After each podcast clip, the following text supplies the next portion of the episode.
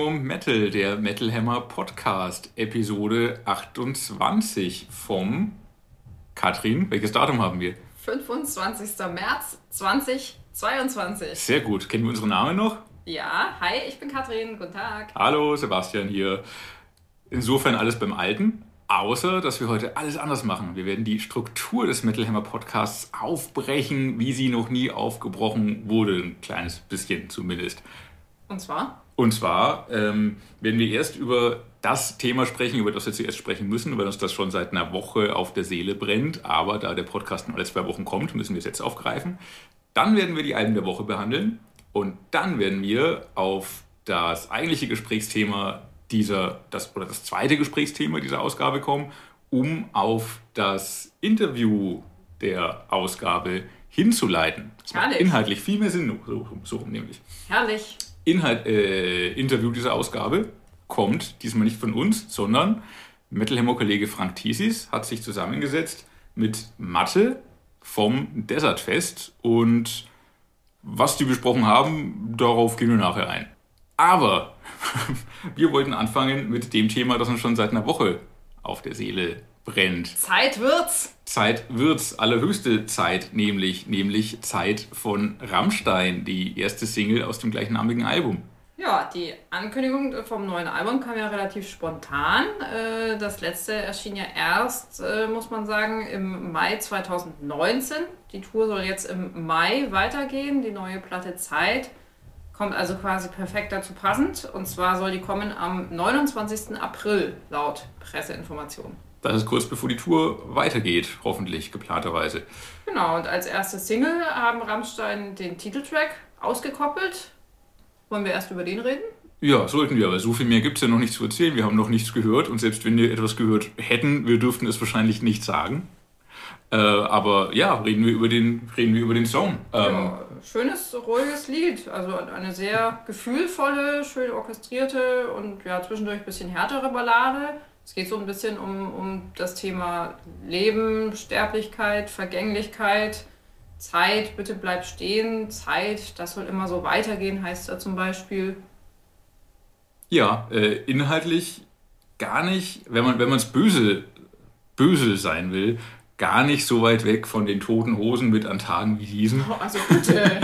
ja, das, das Festhalten so am, am perfekten Moment. Äh, aber bei Rammstein noch mehr der Fokus natürlich auch so die, die Melancholie, Stichwort Memento Mori, Angst, Sorge vor dem Vergehen, der Vergänglichkeit, der eigenen Vergänglichkeit, auch der Vergänglichkeit von anderen und von wegen eigener Vergänglichkeit. Es wurde auch schon viel reininterpretiert in den Song und in den Albumtitel und in erste Fotos, die die Band zum Teil nur von hinten zeigen oder die eine Treppe runtergehen, dass das alles möglicherweise auf einen Abschied von Rammstein hindeuten könnte. Ja, äh, es heißt ja in einer Zeile, wenn unsere Zeit gekommen ist, dann ist es Zeit zu gehen, aufhören, wenn es am schönsten ist, die Uhren bleiben stehen. Das ist äh, also zum einen äh, natürlich erstmal ein Bezug auf das Lied Wo bist du, das es von Rammstein schon gibt. Ach was. Die Uhren bleiben stehen. Alle Uhren bleiben stehen. Stimmt. Äh, und äh, zum anderen, ja klar, darf das spekuliert werden. Also natürlich singen sie vom Tod, der alle Menschen betrifft durch das Wir besteht aber natürlich schon auch die Möglichkeit, dass es um die Band selbst geht, also um ihren eigenen Abschied. Also wenn unsere Zeit gekommen ist, dann ist es Zeit zu gehen. Auch wenn es am schönsten ist, hm, kann man schon in diese Richtung deuten. Also einige sehen daran das Ende der Band, aber naja, warten wir es ab. Ja. Zunächst gibt es jetzt natürlich noch ein neues Album, dann die Tour. Und ob das dann das Ende ist, warten wir es ab. Erstmal reine Spekulation. Ich glaube, zu jedem Rammstein-Album, zu jedem Rammstein-Release, glaube ich, wird das spekuliert. Ähm, beim letzten Album schon, weil es unbetitelt war. Ja, so nicht, ist das, nicht das, übrigens Rammstein, ne? wie viele nein, das, das fälschlicherweise kolportiert haben. Das vergangene Album heißt nicht Rammstein, es ist unbetitelt. Genau.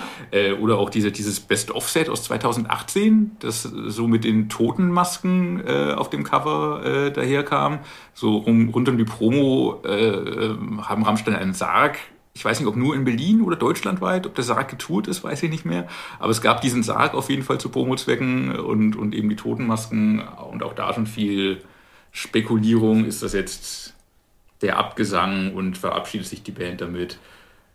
Ist ja. halt immer spannend, auch darüber zu spekulieren, so wie halt auch über den Song viel, viel zu spekulieren ist und viel zu reden ist. Du hast auch schon viel erwähnt, worum es äh, geht und dass, dass äh, sie zum Teil auf sich selber an, anspielen mit, äh, wie war das, wenn alle der, Uhren die ohne bleiben- Zeile? Alle Uhren bleiben stehen. Ja, genau. die Referenz. Es gibt aber auch noch eine andere, könnte man zumindest so sehen. Und zwar, also gru- grundsätzlich lyrisch ist das natürlich irgendwie wunderschön. Also da hat äh, Till Lindemann mal wieder absolut ins Schwarze getroffen, finde ich persönlich. Mhm. Äh, bei Balladen äh, von Rammstein ist das, finde ich, äh, wirklich auch oft der Fall.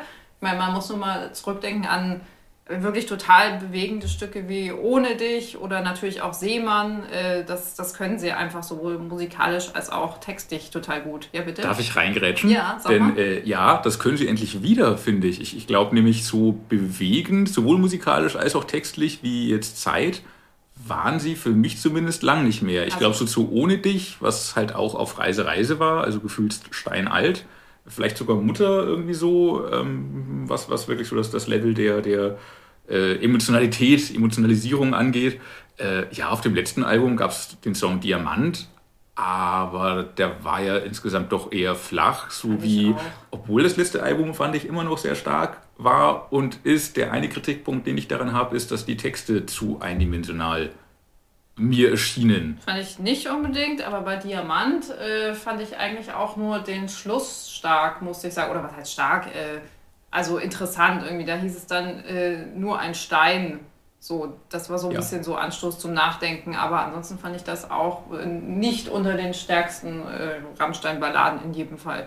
Aber Zeit könnte Ja. da durchaus wieder äh, reintreffen, würde ich mal sagen. Schließt auf jeden Fall auf. Ja, Und ich wollte auch noch äh, auf, eine, auf eine weitere äh, Selbstreferenz zu sprechen kommen, äh, oder beziehungsweise keine, keine direkte, aber man könnte es ein bisschen so sehen. Und zwar gibt es noch eine Zeile, äh, die auch wieder irgendwie sehr schön ist. Wir sterben weiter, bis wir leben, sterben lebend in den Tod. Das erinnert so ein bisschen an Dalai Lama, wo es äh, in einer meiner absoluten Rammstein-Lieblingszeilen heißt, wir müssen leben, bis wir sterben. weiter, weiter ins Verderben. Genau, herrlich. du sagst, ja, stimmt. Sehr, sehr schön. Ich glaube, es gibt so ein paar Momente, die so an andere Rammstein-Songs erinnern, ohne direkt zitiert zu sein. Das finde ich sehr schön, weil es auch wieder diesen Bogen zu Zeit und Melancholie und früher war alles besser äh, schließt. Du hattest vorher auch schon Memento Mori angesprochen. Äh, In einer weiteren Zeile von Zeit heißt es erschaffen und sogleich zerstören.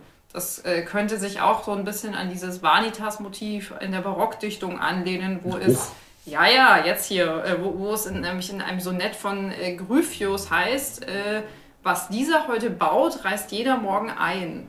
Also das ist so ein ganz klassisches äh, Barockdichtungsmotiv, das sie da auf das Tilda bestimmt anspielt. Ähm, natürlich irgendwie auch relativ simple Umdrehlyrik, aber man sagt halt, er sagt mit wenigen Worten einfach extrem viel aus und äh, das birgt einfach viel Bedeutung und ja, da kann man schön drüber nachdenken, über das große Thema Zeit.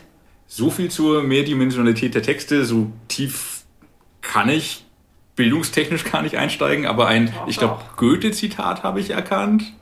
Augenblick verweile doch. Ist das Goethe?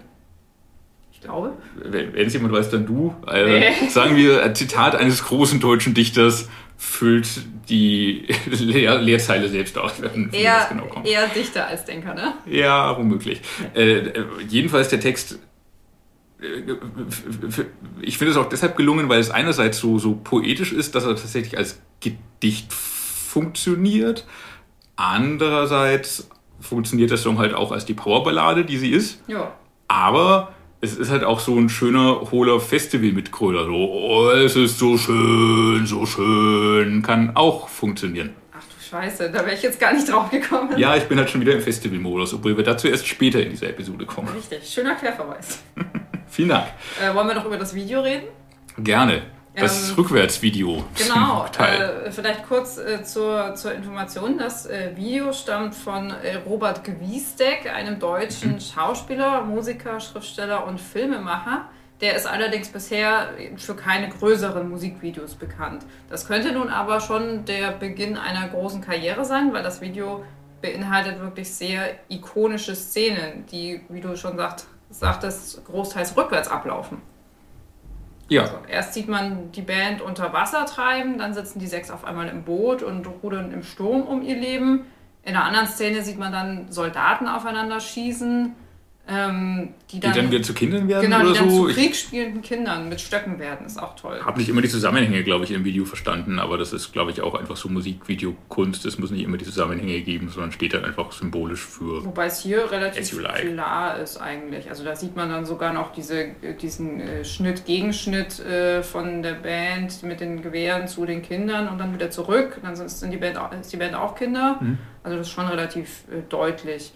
Und dann natürlich äh, toll dieser Mittelteil, in dem der Sand so wasserartig nach oben statt nach Mhm. unten fließt. Die Zeit läuft also weiterhin rückwärts. Und die Band kniet, auch absolut Wahnsinnsszene, mit verbundenen Augen um Frauen herum, die gerade Kinder zur Welt äh, bringen. Nur, dass eben auch dieser Geburtsvorgang rückwärts abläuft. Ja, die eine Szene, die man, wenn man es echt drauf anlegt und gar nichts anderes zu tun hat und dringend auf die Klicks angewiesen ist, skandalisieren kann. Ansonsten ist das Video ja einfach schöne, schönes Kunstding, aber kein Skandal, wie man es von Rammstein an anderer Stelle ja auch. Ja, und wenn man Kennt. ganz ehrlich ist, dann fällt genau in dieser Geburtsszene fällt die schöne Ze- Zeile, ein jeder kennt den perfekten Moment.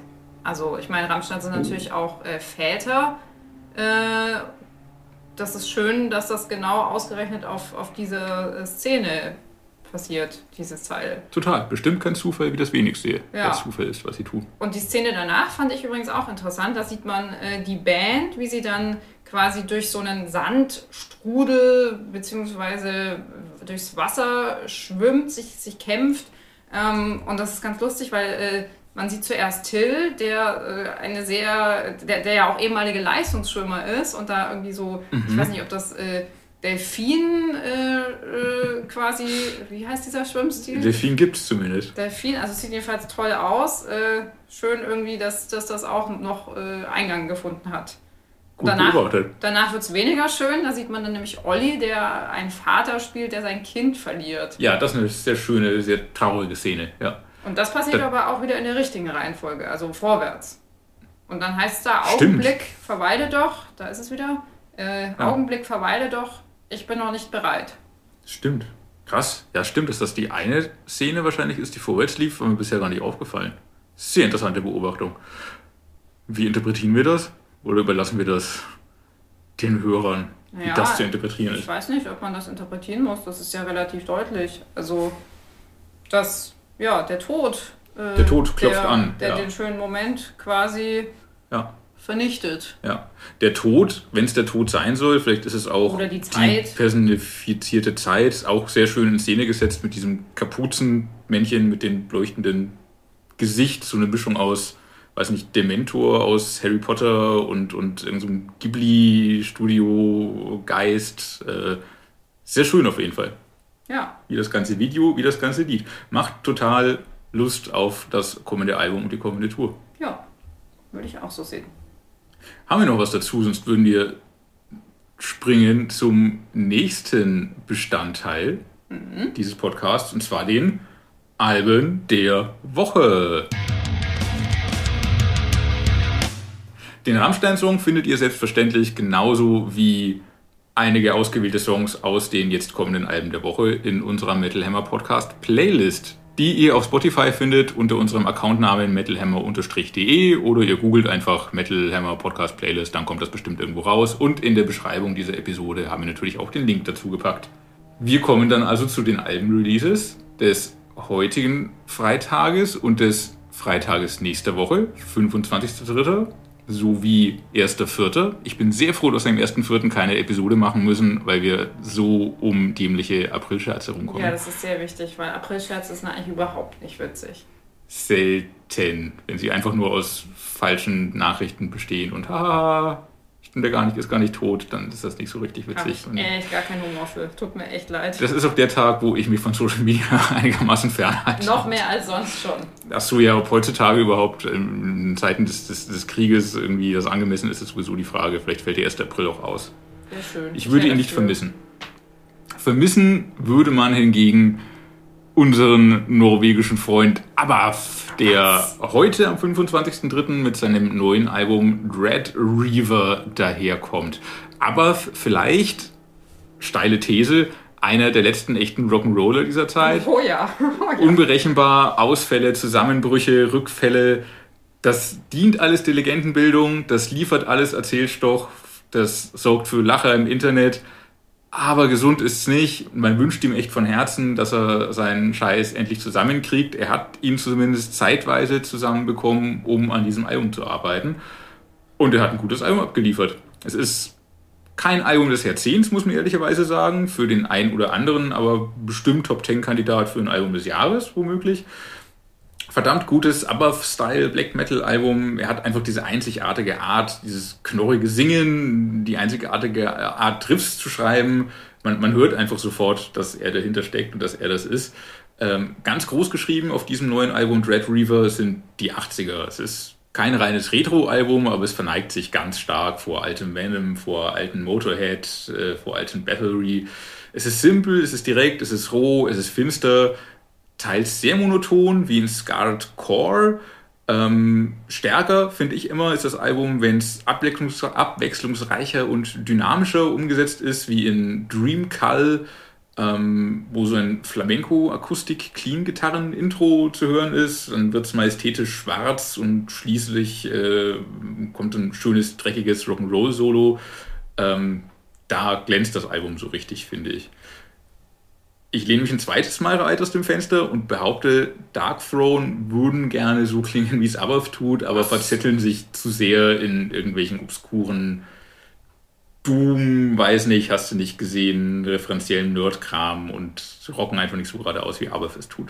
Ja, also schon ein äh, gutes Album. Hätte ich ihm jetzt auch nicht unbedingt mehr zugetraut. Zuletzt hat er sich ja, wie du sagst, mit diversen Aktionen eher von seiner nicht so guten Seite gezeigt. Aber schön zu sehen, dass es musikalisch noch so gut klappt schönes Black Metal-Geschramme, äh, irgendwie auch so krasses, verzerrtes Technikgeschepper im Hintergrund, fand ich. Echt? Manchmal klang das für mich schon so ein bisschen industrial-artig.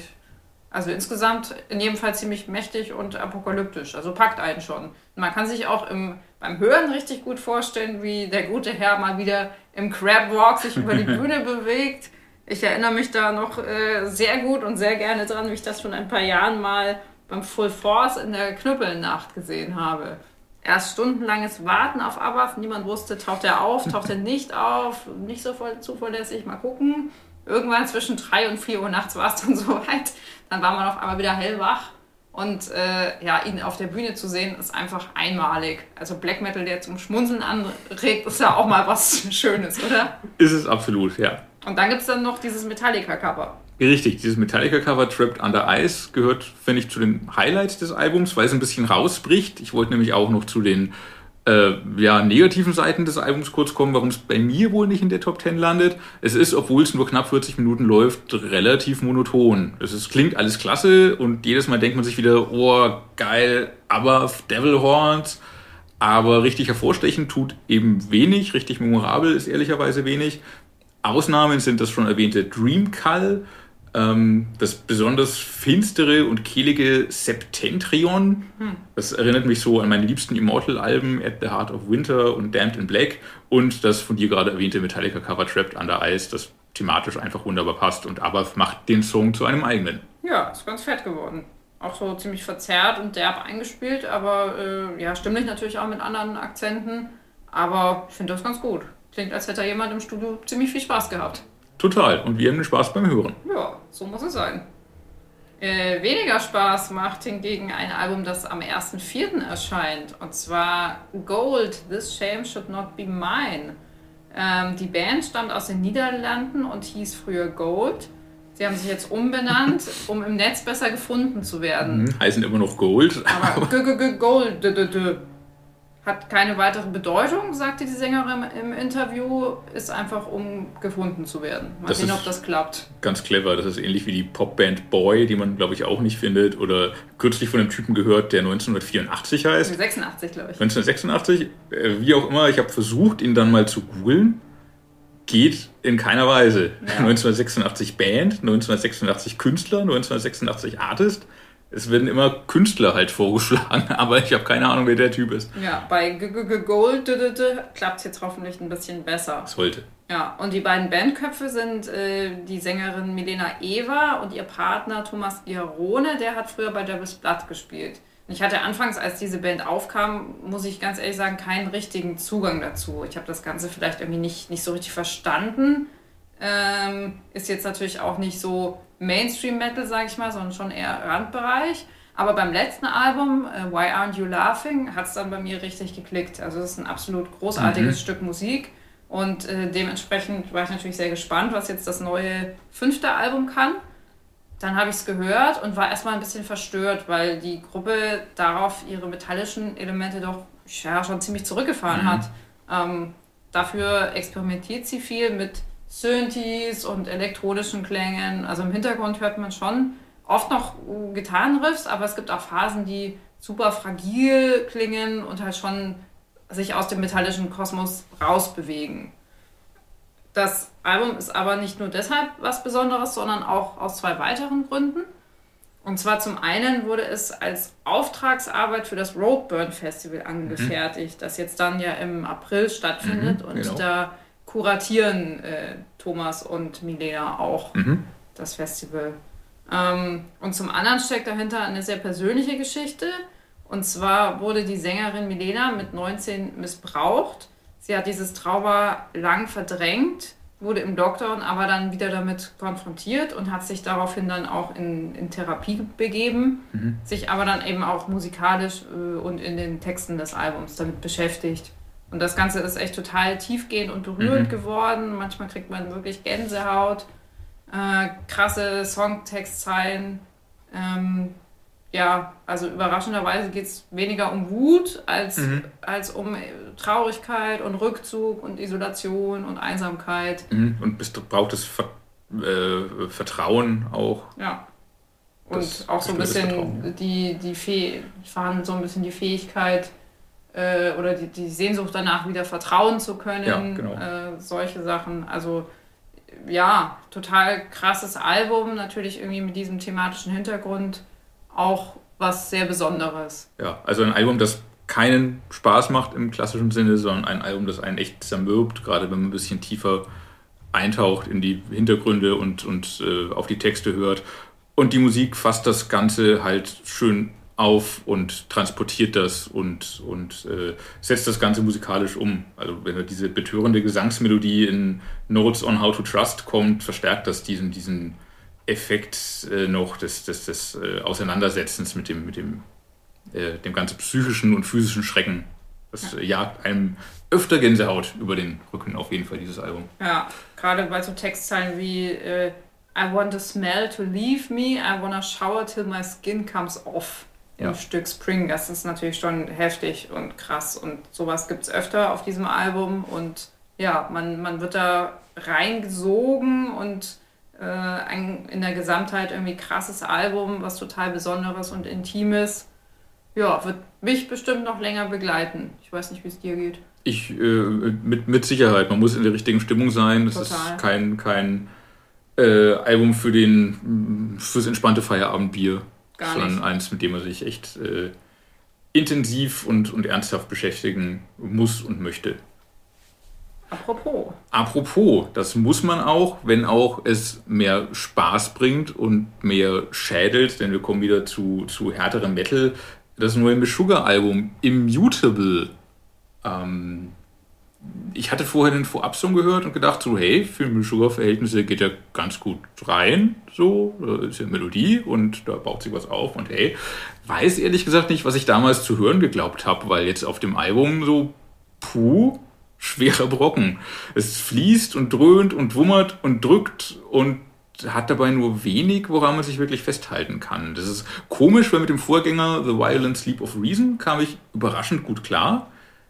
Vielleicht auch deshalb, weil der tatsächlich live im Studio eingespielt wurde und dadurch sowas Organisches, Lebendiges, Greifbares hatte, während Immutable jetzt wieder sehr industriell, kalt, entfremdet, unnahbar klingt. Und äh, trotzdem macht es Spaß, sich da rein zu fuchsen, äh, wenn man Spaß dabei hat. Äh, den Bass in der Magengrube zu, zu fühlen, ähm, wenn, wenn Riffs und Rhythmen wirklich Hirnknoten bereiten, beinahe Schwindelanfälle tatsächlich, wenn man das unter Kopfhörer hört. Schwindelanfälle? Äh, äh, äh, mir, mir ist wirklich mal kurzzeitig schwindelig geworden. Vielleicht habe ich auch zu wenig getrunken oder zu viel, ich weiß es nicht. Ja, aber äh, ja, das ist ein Album, das einen auch, auch ähm, das man auch physisch hört, tatsächlich.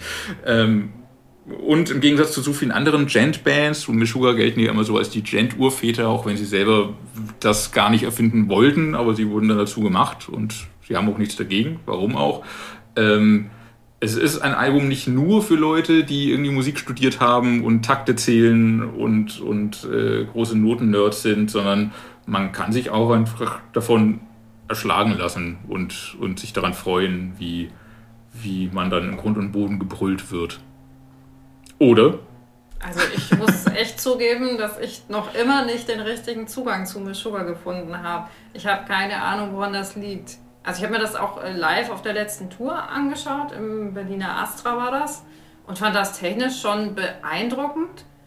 Auf Platte ist das aber leider nicht meine erste Wahl und also daran ändert leider auch die neue Platte nichts. Ich meine, also klar, auch darauf ist alles handwerklich irgendwie eindrucksvoll und halt sehr technisch, mhm. sehr komplex. Das erkenne ich auch mit Bewunderung äh, durchaus an. Aber ich höre da einfach kaum Hits, wie sonst halt oft bei Death Metal Bands. Also nichts, was mich persönlich jetzt richtig ja, okay. mitreißt. Die Songs holen mich irgendwie nicht wirklich ab. Bei äh, Ligature Marks werden mir fast die Füße eingeschlagen, muss ich zugeben. Also es ist irgendwie keine Feelgood-Musik, bei der man sofort mitmachen möchte. Es ist aber auch nichts für traurige Tage. Miss Sugar nehmen mich persönlich emotional einfach nicht mit, sondern lassen mich kalt. Und das kann wohl an diesem technisch distanzierten Klang liegen. Mhm. Vielleicht ist das genau der Grund, warum das bei mir nicht funktioniert. Also zumindest bisher. Wahrscheinlich ist das so. Tatsächlich, ich habe überlegt, ob ich einen Lieblingssong jetzt von dem Album irgendwie nennen könnte, für die Playlist auch. Es ist nicht Ligature Marks. Nee, ist es tatsächlich nicht. Den habe ich auch gar nicht mehr im Kopf. Äh, Im Kopf sowieso wenig, ehrlicherweise. Ähm, ich glaube, Light the Shortening Fuse, ähm, weil, weil der irgendwie so das Beschriebene sehr gut zusammenfasst und eine ganz gute Leitmelodie dabei hat, äh, aber diese, diese technische, äh, das technische und, und den Aufbau und das ganze Melodieverständnis von Meshuggah oder Songverständnis hm. ist vielleicht besser, ähm, glaube ich, ganz gut unterstreicht. Ähm, ich höre einfach zu wenig Emotionen. Also, ja. Es packt mich einfach nicht. Ja, das ist durchaus nachvollziehbar. I Am That Thirst wollte ich noch empfohlen haben, weil der einerseits besonders beschissen auszusprechen ist, andererseits einen besonders fetten Groove hat und, und der Titel so im, äh, nennt man das dann Refrain? Wahrscheinlich nicht. Auf jeden Fall so besonders gehässig gebrüllt und das macht dann hm. einfach Spaß. Das ist dann so ein, so ein Aufwachmoment. Ist das Thirst wie der Durst? Ja. Ah. Ja. Prost. Ich bin dieser Durst. Ja, darauf Prost. Hm. Darauf, äh, dazu könnte man auch gut äh, das neue Wolf-Album Shadowland hören. Auf, auf das Bierchen oder ja, was? Ja, dazu kann man besonders gut Bier trinken. Da kommen wir jetzt nämlich wieder in einen eher traditionellen Bereich, äh, der auch live gut funktioniert. Mhm. Ja, Wolf, gute schwedische Heavy Metal Band. Die sind seit 1995 schon unterwegs, aber irgendwie haben die nie den richtigen Durchbruch geschafft. Vielleicht auch, mhm. weil die nicht so viel live spielen. Ich weiß gar nicht, ob ich die schon mal gesehen habe. Wäre mir jetzt, glaube ich, nicht im Kopf. Könnte ich bewusst auch nicht sagen. Ich hätte es auf was anderes geschoben, aber ja, dazu äh, komme ich gleich noch. Okay, der, der Mainman ist in dem Fall der Sänger und Gitarrist Niklas Stahlwind. Mhm. Äh, der hat eine Stimme mit ziemlich hohem Wiedererkennungswert. Ich weiß nicht, ob du da vielleicht schon reingrätschen möchtest. Nee, nee, Nein, nee, okay. nee, weil die hat er. Okay, die hat er, genau. Ähm, bei mir hat das letzte Album Feeding the Machine doch einen ziemlich starken Eindruck hinterlassen. Deswegen habe ich mich jetzt auch aufs neue Werk gefreut. Das ist das neunte Album. Ähm, ich musste mich da erst ein bisschen reinhören, aber so ab dem zweiten Durchgang hat es in jedem Fall gefunkt und gefällt mir auch mittlerweile richtig gut. Also es ist äh, sehr typischer, traditioneller Heavy Metal, so im Stil von Judas Priest. Manchmal geht es auch gesanglich so in, in die Höhe, vor allem beim Titeltrack, da ist er schon so ein bisschen, ja, jetzt nicht in Hellford-Dimensionen unterwegs, aber will ranreichen, sagen wir es mal so. äh, ansonsten ordentliches Tempo, rifft schön, mal Twin Guitars, macht einfach Laune. Also die, die allermeisten Songs auf dem Album sind ziemlich eingängig gehalten, zum Beispiel Time Machine. Das ist in den Strophen ja. so ein bisschen düster, im Refrain aber total hymnisch und feierbar. Ähm, am besten gefallen mir schnelle Nummern wie zum Beispiel Evil Lives und Exit Sign. Das ist einfach Heavy Metal, wie er sein sollte, finde ich. Da sehe ich live schon die Haare fliegen und die Niedenfäuste in die Höhe gehen. Und der Hammer ist auch äh, die Ill-Fated Mr. Mordrake. Das ist in meinen Augen der beste Song der Platte. Richtig stark. Hätte Beste. man vielleicht auch noch einen halben Punkt mehr geben können, als ich im Heft getan habe.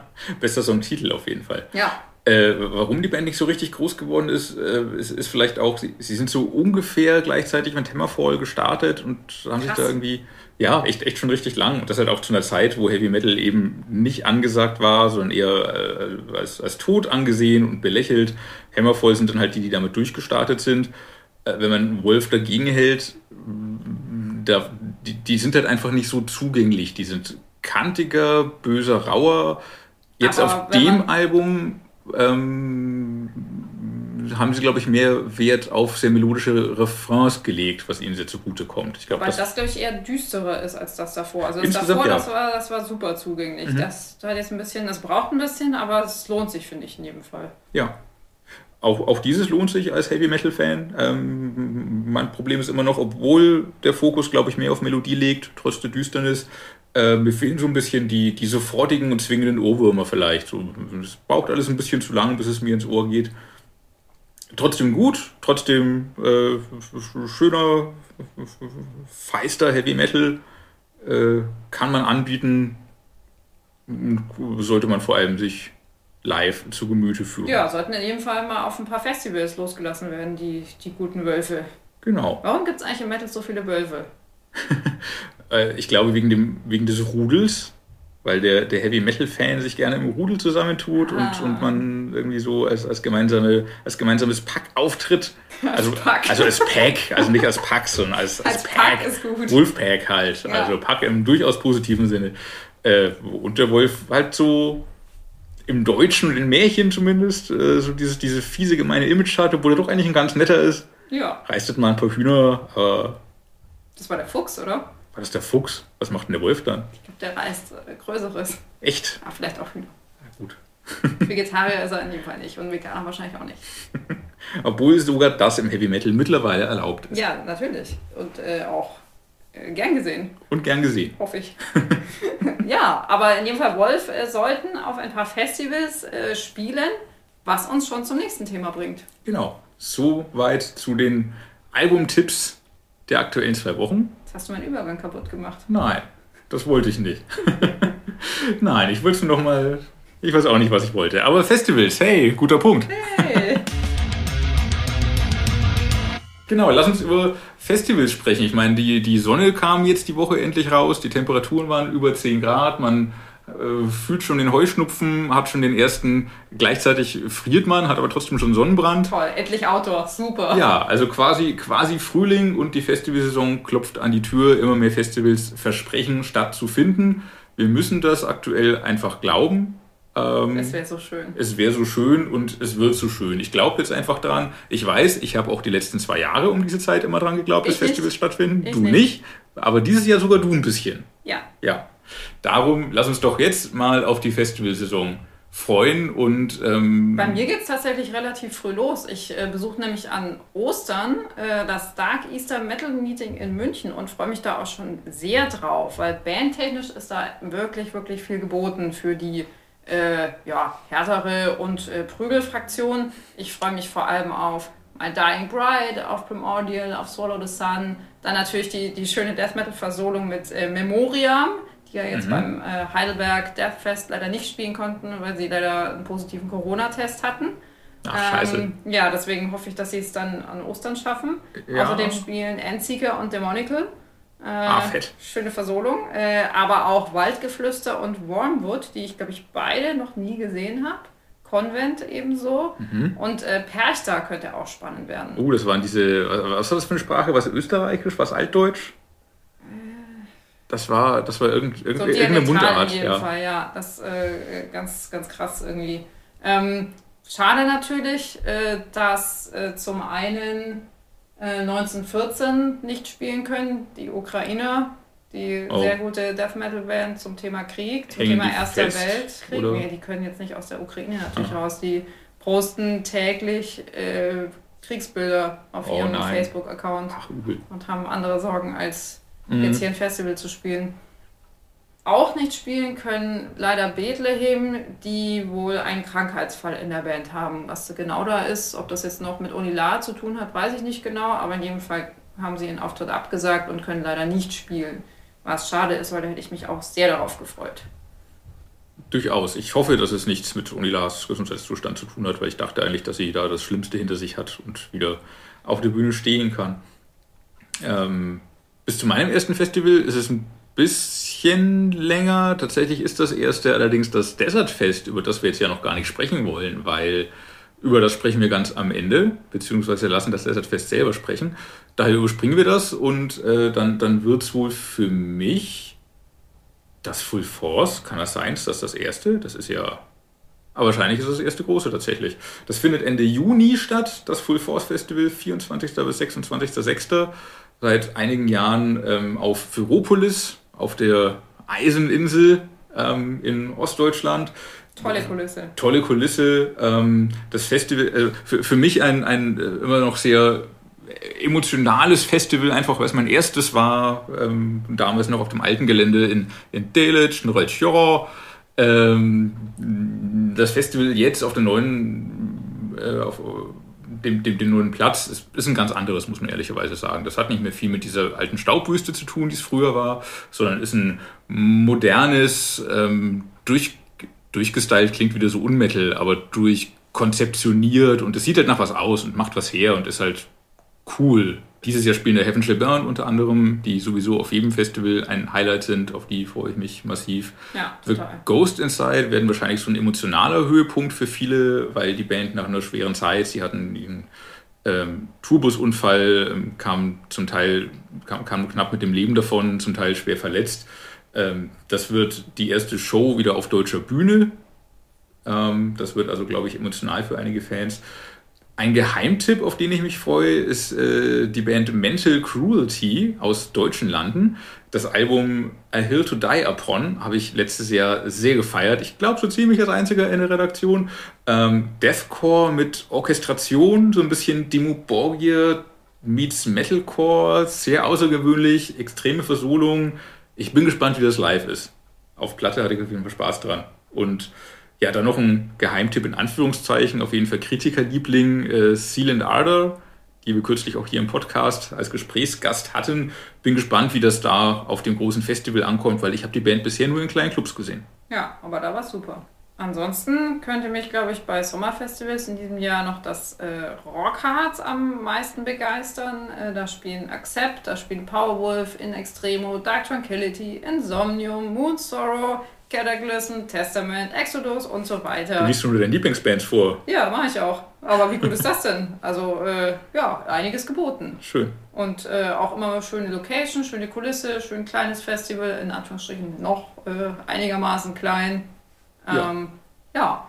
Äh, traditionell gut ist natürlich auch das Summer Breeze, eines meiner absoluten Lieblingsfestivals. Da kann man zum Beispiel sehen Arch Enemy, auch Shall Burn, Amorphis, Benediction und so weiter. Also, ja, gibt ein paar Highlights in diesem Sommer in jedem Fall. Durchaus. Ähm, ich glaube, sowohl am Summer Breeze als auch am Rockharz, zumindest am Rockharz, äh, spielen Hammer King noch, die ich noch nie live gesehen habe, auf die ich mich auch noch freue. So eine Mischung aus Powerwolf und Hammerfall. Ähm, ich glaube auch aus dem Powerwolf-Umfeld, so im weitesten Sinne. Ich mochte die letzten Alben alle sehr gern. Ich habe die Band aber nie live gesehen. Da habe ich dieses Jahr Bock drauf, das mal, das mal leibhaftig anzugucken. Und ähm, am Summer Breeze als Geheimtipp, äh, naja, Geheimtipp ist wahrscheinlich auch übertrieben. Cypcore habe ich lange nicht mehr gesehen. Science Fiction, Melodic Death Metal mit immer cooler Bühnenshow, Cyborg-Optik, Laser-Effekte. Ähm, die Band ist irgendwie schon seit Jahren so up and coming, richtig durchgestartet. Immer noch nicht bisher. Die hatten auch wurden ein bisschen zurückgeworfen durch, durch einen Krankheits- und Todesfall im Bandumfeld. Dann kam die Pandemie. Ich hoffe, dass es jetzt in größeren Schritten vorangeht und freue mich auf jeden Fall drauf, es mal wieder live zu sehen. Und dann haben wir, glaube ich, wenn wir chronologisch vorgehen, das Wacken ein bisschen übersprungen. Ja. Wo man, glaube ich, eine halbe Stunde lang Bands auftreten könnte, theoretisch. Ja, äh, wird wahrscheinlich wieder stressig. Meistens äh, überschneiden sich auch genau die Bands, die ich gerne beide sehen würde.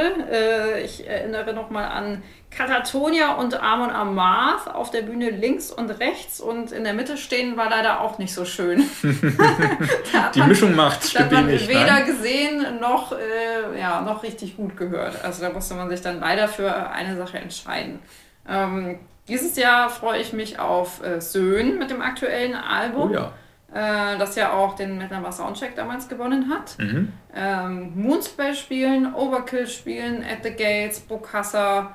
Und dann bin ich natürlich auch noch ein bisschen gespannt, wie Alligator ankommt, weil ich persönlich finde ja, das muss echt nicht sein, aber was weiß ich schon. Nee, es ist so ein bisschen die alte Diskussion, stört denn wirklich, weil es nimmt den jemandem die Butter vom Brot, wenn man möchte, kann man irgendwo anders von einer anderen Bühne stehen und Heavy Metal hören. Trotzdem frage ich mich bei einem Act, der so weit weg ist von Wacken und von Heavy Metal wie Alligator, schon muss das? Ja, was soll das? Also warum? Ich weiß es nicht. Ich weiß es nicht. Also keine Ahnung, wenn wer ist damals mit Hämatom aufgetreten? Waren das, waren das, das war auch irgendeine Hip-Hop Band, eine deutsche, meine ich, gerade entfallen, wer das war. Das hat auf jeden Fall halt gepasst, weil die waren mit Hämatom zumindest auf der Bühne. Auch Heino war mit Rammstein auf der Bühne. Bei sowas kann man das machen, aber Alligator, wirklich das Alligatorbogen, finde ich ein bisschen befremdlich. Ja, was kommt als nächstes, muss man sich ja fragen. Beatrice Egli oder was wollen sie? Dann wieder hatten wir auch schon Joey Kelly auf dem Metal Hammer Cover. Aber ja, halt aber zusammen halt, mit Till Lindemann. Ja, ja. Der ja auch in Wacken spielt. Jetzt übrigens auch für alle. Er war ja mal auf dem Wacken Mittwoch gebucht.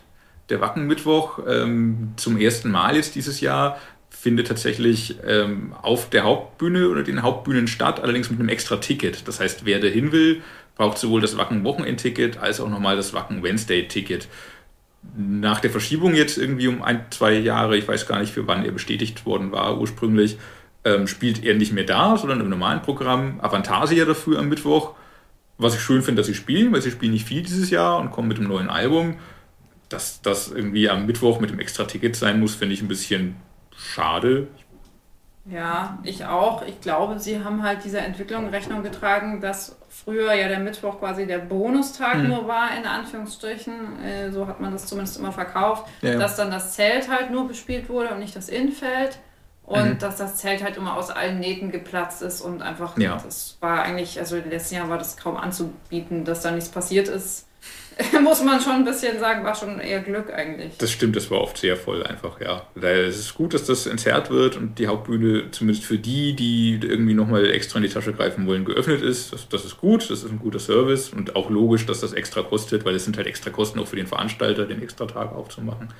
Ähm, ja, ganz, ganz äh, spannende Entwicklung. Mal gucken, wie das angenommen wird auch von den Leuten, was ja. da los sein wird.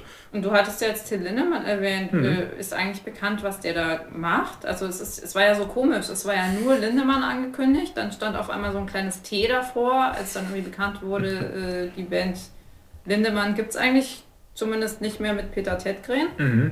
Und jetzt äh, steht Till Lindemann da und ich habe keine Ahnung, was da passiert. Es ist nicht es ist nicht das Projekt Lindemann mit Till Lindemann und Peter Tetgren, sondern es ist Till Lindemann solo.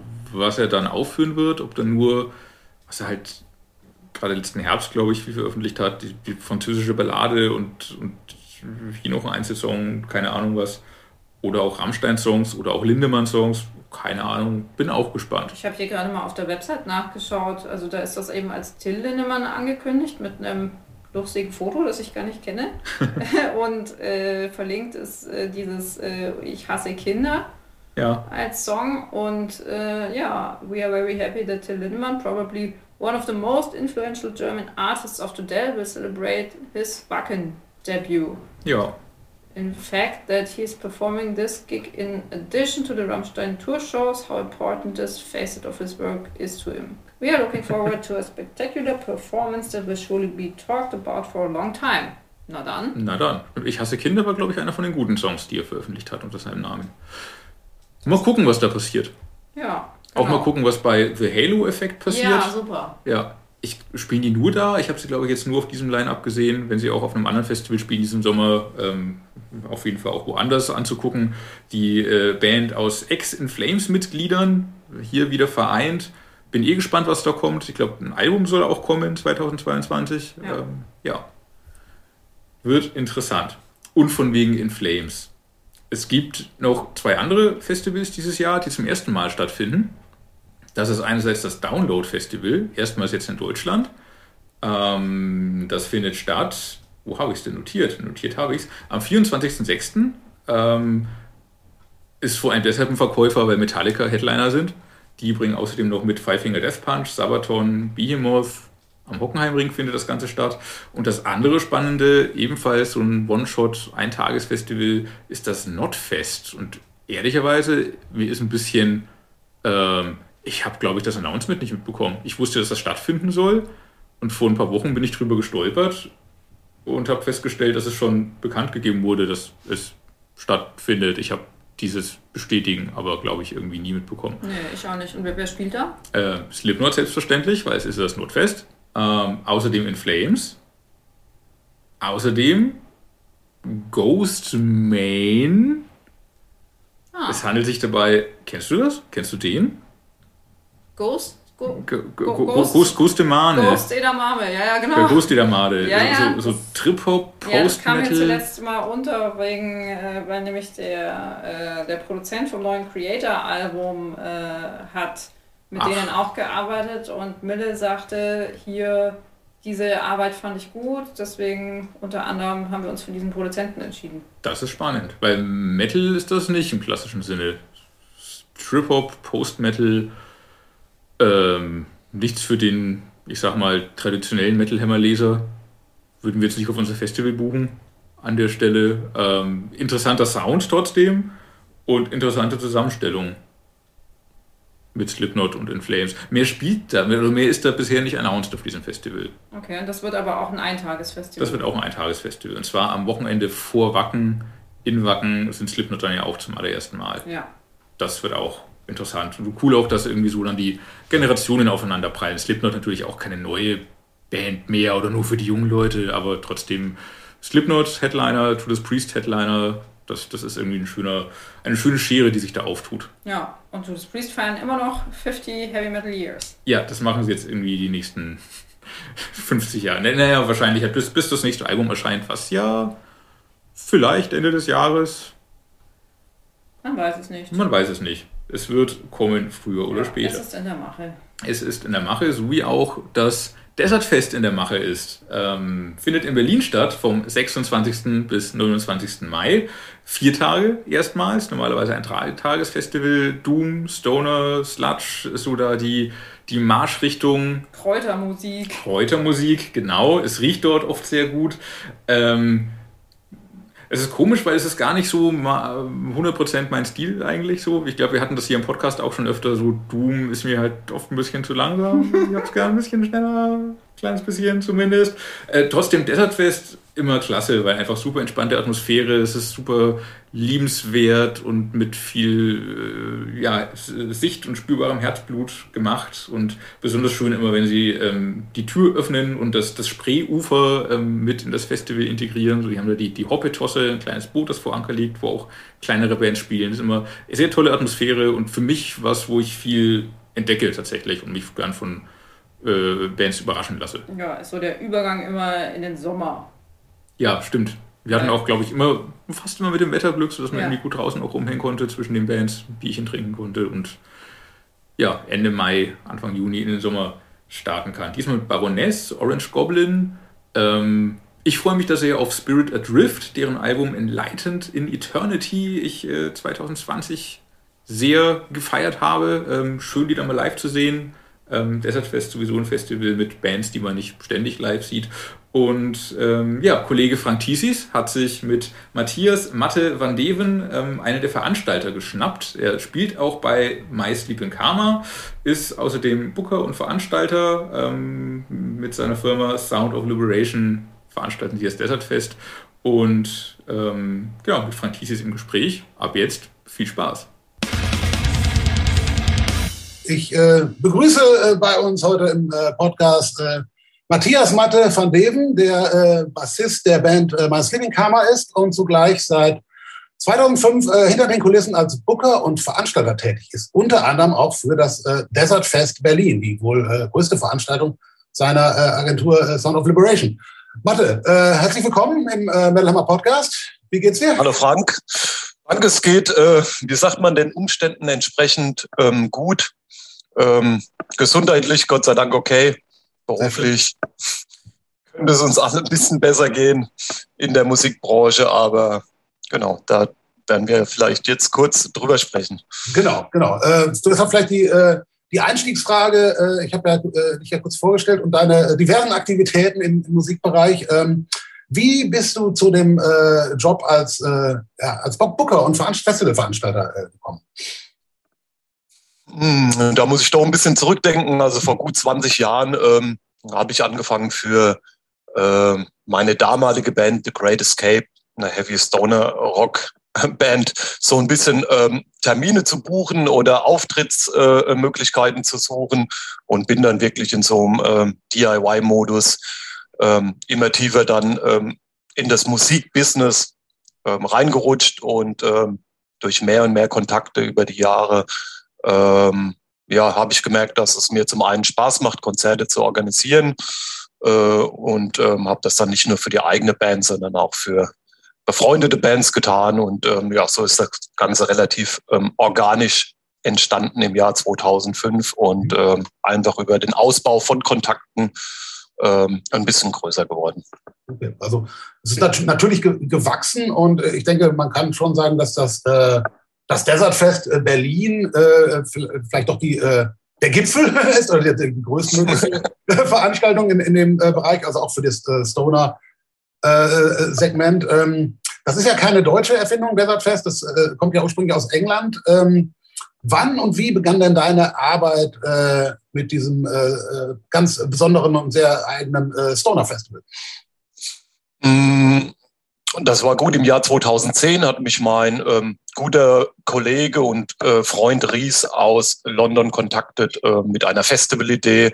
Ähm, er wollte gerne ein mehrtägiges, nennen wir es Heavy Rock Stoner Festival ähm, in London machen und hatte die Idee, ähm, ob wir uns nicht das Line-up teilen und ähm, das Ganze vielleicht ähm, auch in der deutschen Hauptstadt, also in Berlin, äh, machen wollen. Und ähm, dann haben wir uns getroffen, haben die Idee weiter ausgebaut und dann gab es das erste Desert Fest London und Berlin im Jahr 2011. Und ähm, genau, das fand relativ schnell guten Anklang in der Szene und auch über Ländergrenzen hinaus. Und ähm, Genau, so konnten wir dann irgendwann vor äh, im Jahr 2017 oder 18 dann auch die Location oder mussten fast die Location irgendwie wechseln vom Astra jetzt in die, in die Arena nach Berlin, ähm, um einfach mehr Möglichkeiten, größere Kapazität zu haben, ähm, auch größere Headliner bedienen zu können und eine bessere Produktion fahren zu können. Genau. Auf jeden Fall, ja. Und äh, das äh, Arena hat sich ja als neuer Veranstaltungsort äh, schon mehrfach äh, äh sehr gut erprobt. Und mhm. äh, leider äh, kann man jetzt natürlich von in den letzten zwei Jahren von nicht von normalen Arbeitsalltag sprechen, denn aufgrund der Pandemie waren ja Konzerte und Festivals nahezu nicht möglich. ganz marginal hat nur irgendwas mal hier und da stattgefunden, stattgefunden, aber nicht in der Größenordnung mit über 3000 Besuchern. Ähm, wie habt ihr denn die ja, als, als Macher, als, als Veranstalter die zweifache Absage äh, des Desertfest verkraftet? Ja, das ist immer so ein, wie es uns allen halt in der Pandemie geht, so ein Up and Down. Äh, man hofft irgendwie auf Verbesserungen, man äh, schaut auf Politik und äh, auf die Medien und ähm, ja, merkt dann relativ schnell, ob es noch funktionieren kann oder nicht. Denn ein Festival wie Desert Fest Berlin hat halt fast ein Jahr Vorlauf oder neun Monate Vorlauf mit ähm, Booking und ähm, Organisation, Vorproduktion.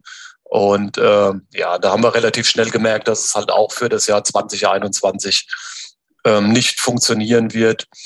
Wir haben Gott sei Dank mit der Arena einen, einen guten Partner, die uns geholfen haben, dann, ähm, sage ich mal, Mietverträge ähm, aufs nächste Jahr zu übertragen oder uns weitestgehend entgegenzukommen, so dass wir ähm, jetzt finanziell keine großen Einbußen haben. Natürlich haben wir Vorarbeiten geleistet und ähm, es waren schon Kosten entstanden, aber ähm, das war alles noch im überschaubaren Rahmen, so dass wir trotz allem weiter positiv geblieben sind und jetzt dann ähm, hoffentlich 2022 ähm, Ende Mai unser Desertfest feiern können.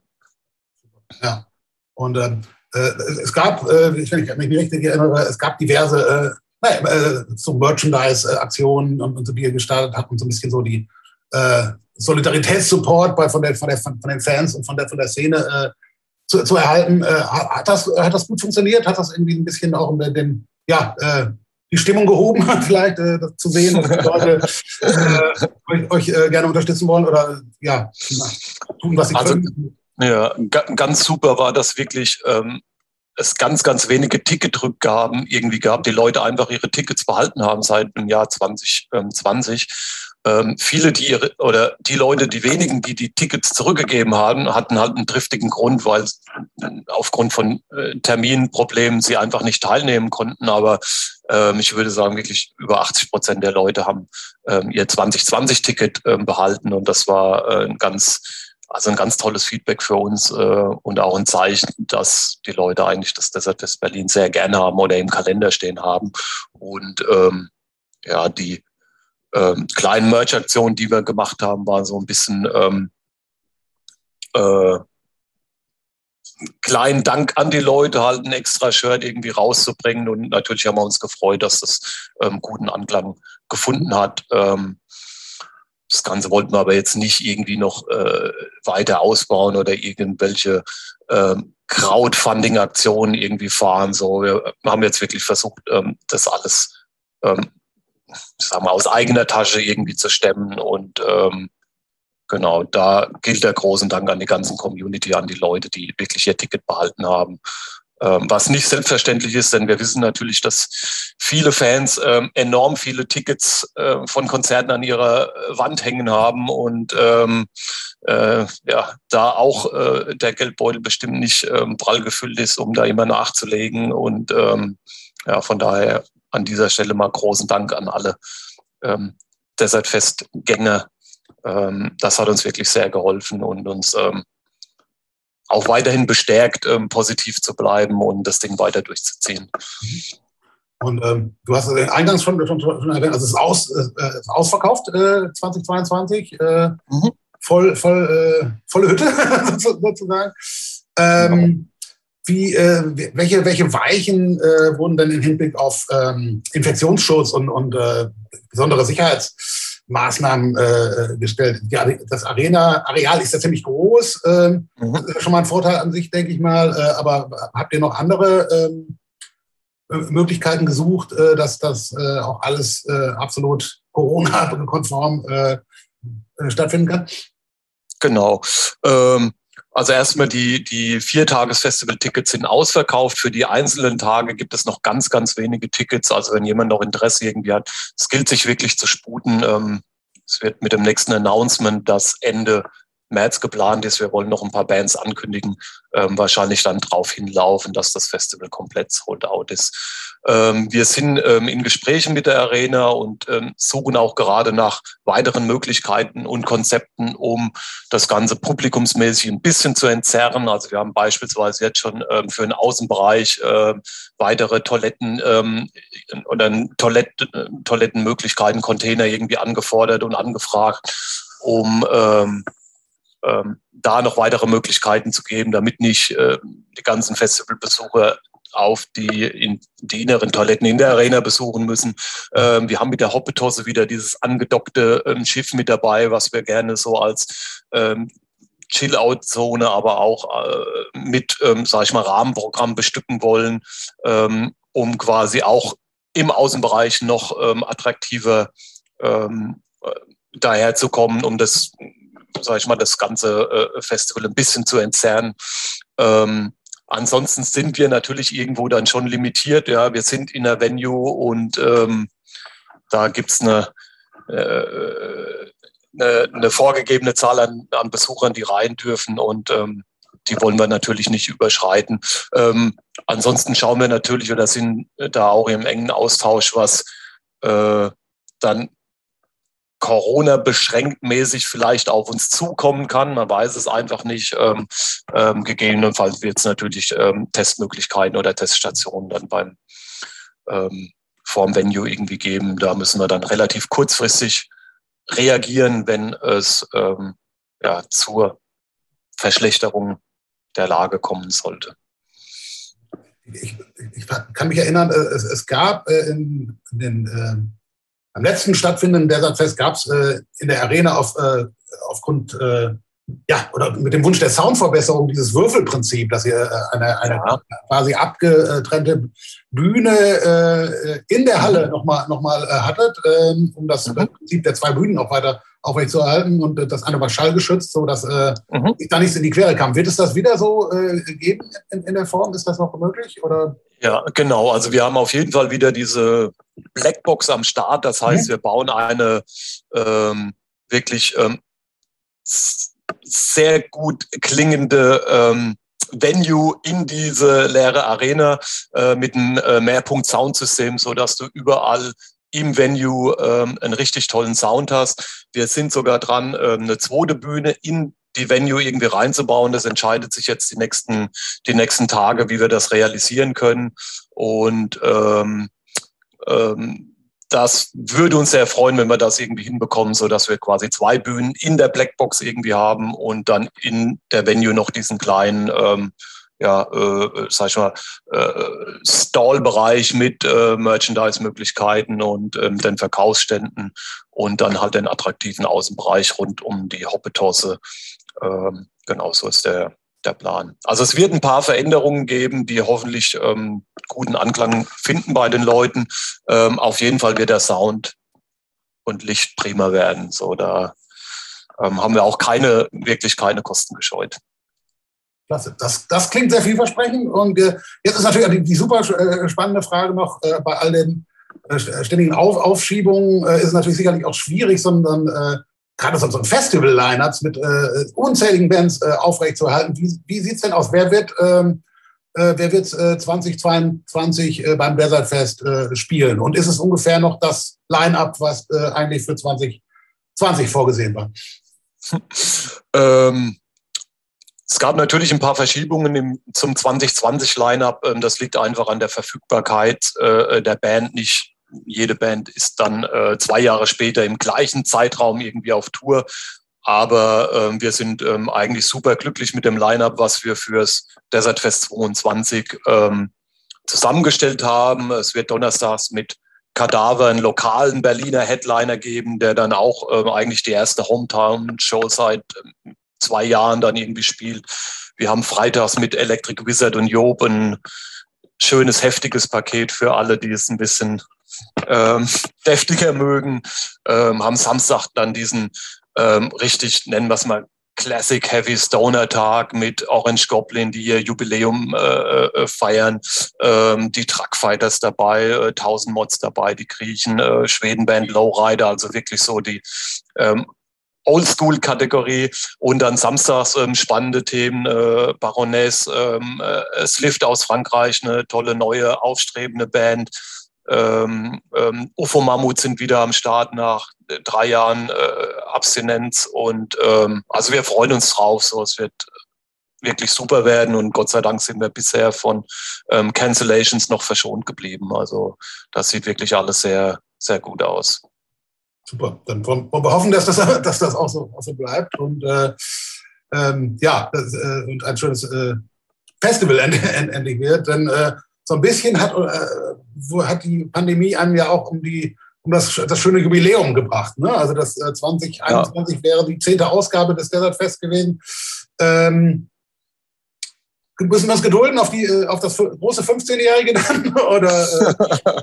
Ach, Frank, ich glaube, wir können einfach 2022 das Ganze auch als Zehnjähriges irgendwie ansehen. Aber, ähm, ja. wenn es wenn, uns, äh, also wenn, wenn die Zahl so wichtig erscheint, ich glaube, wir haben ähm, wirklich auch versucht, mit diesem vierten Tag, den wir dazu genommen haben, den Leuten einen Mehrwert zu geben. Kleinen Dank an diese ganzen äh, Leute, die ihr 2020er Dreitagesticket behalten haben.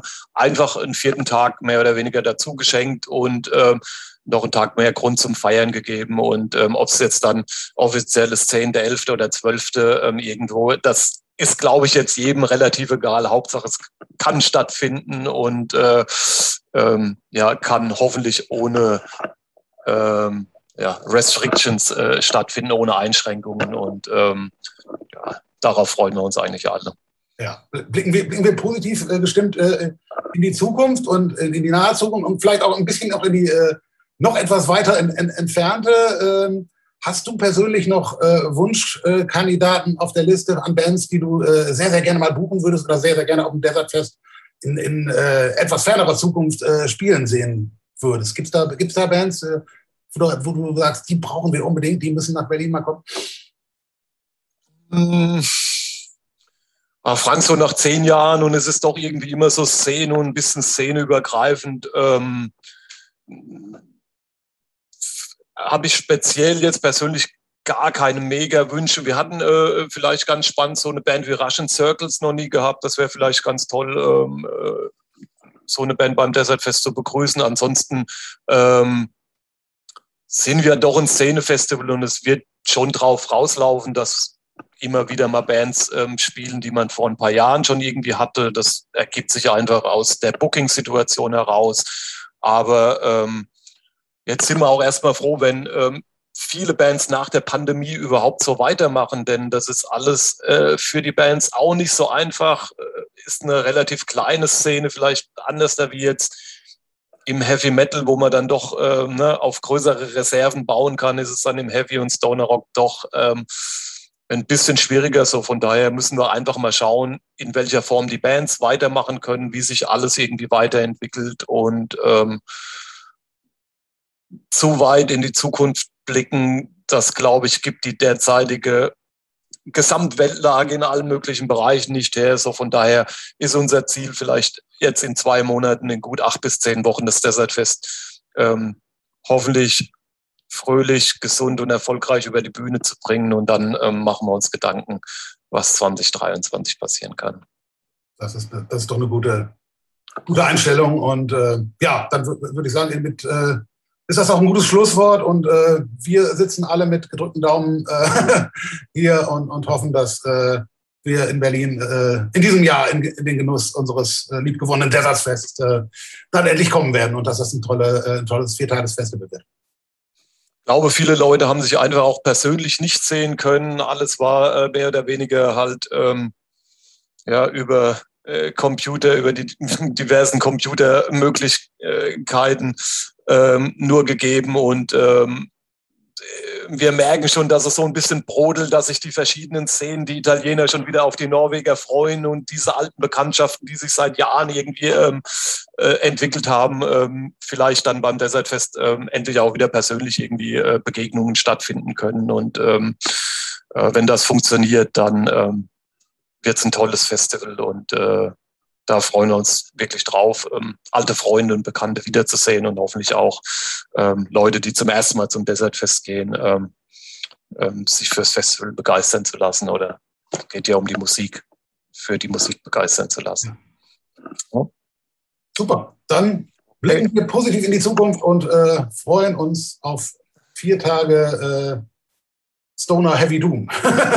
Stoner Heavy Doom, 26. bis 29. Mai, genau. Das ist schon bald.